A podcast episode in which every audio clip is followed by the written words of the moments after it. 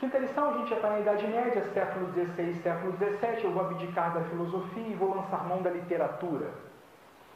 Madame Lafayette escreve A Princesa de Clés. Nossa, uma obra que eu diria que vale a pena ser lida, mas é chato. Mas a ideia é boa. Eu vou tentar fazer um resumo bem grosseiro, mas você vai entender. A coisa funciona mais ou menos assim. Lá pelas tantas, a, a, a menina se apaixona, é, a menina casa com um sujeito da corte. Foi? Casa com um sujeito da corte. Ela casa com um sujeito A da corte, mas ela é apaixonada por um sujeito B da mesma corte.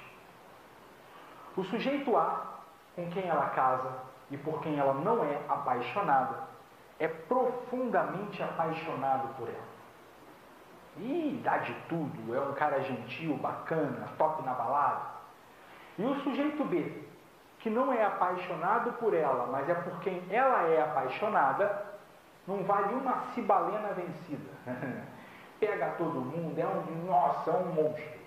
E ela fica vivendo assim, apaixonada por um, vivendo com o outro, até que lá pelas tantas, esse sujeito B diz para ela: Olha, eu estou apaixonado por você também. E percebeu a treta. A princesa de Cléves vive com A, que é apaixonado por ela. Era apaixonada por B, que não era apaixonado por ela. Mas agora, B é apaixonado por ela, da mesma forma que ela é apaixonada por ele. Mas ela é casada. Ficou claro?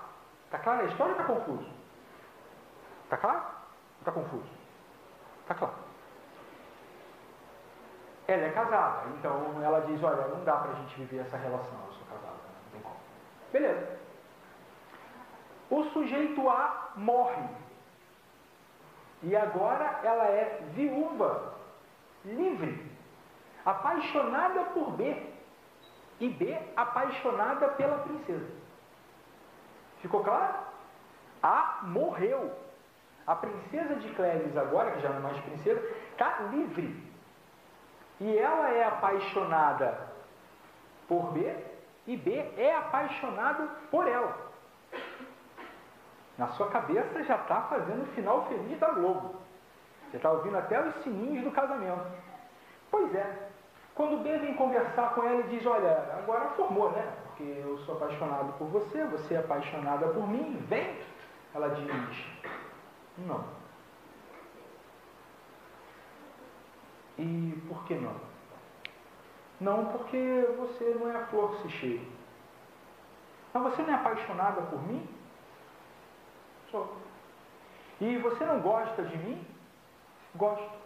E você não passou todos esses anos pensando em viver comigo? Passei. E agora que a gente tem a chance de viver isso, você diz não? É. Por quê? Porque você não é flor que se cheira. Eu não posso seguir o meu coração simplesmente assim.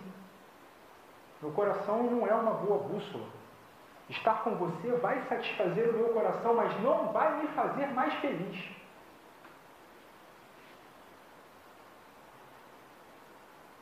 Quinta lição. A princesa de Cleves funda uma nova forma de pensar a partir da sua ação. Ela diz: Eu estou disposta a abdicar do que eu sinto. Eu estou disposta a não viver o que eu sinto eu estou disposta a não cair para dentro dessa paixão em prol de um pensamento que é da ordem da racionalidade, em prol de um comportamento que obedece, melhor dizendo, a uma racionalidade. Eu digo, eu não vou. Mas como você não vai? Você gosta de mim? Gosto, mas não é isso.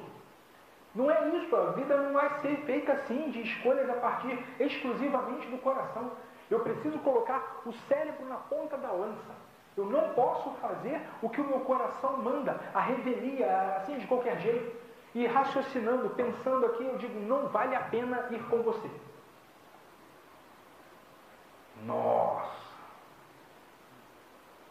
O silêncio diz da história, né? Diz como essa história atravessa o nosso cotidiano. Quinta lição. Modo de vida boa, aquele que você coloca o seu comportamento muito mais a serviço da razão do que de uma emoção, mesmo que tenha que pagar um preço alto por isso. E o preço alto, nesse caso, era o preço de não viver o grande amor.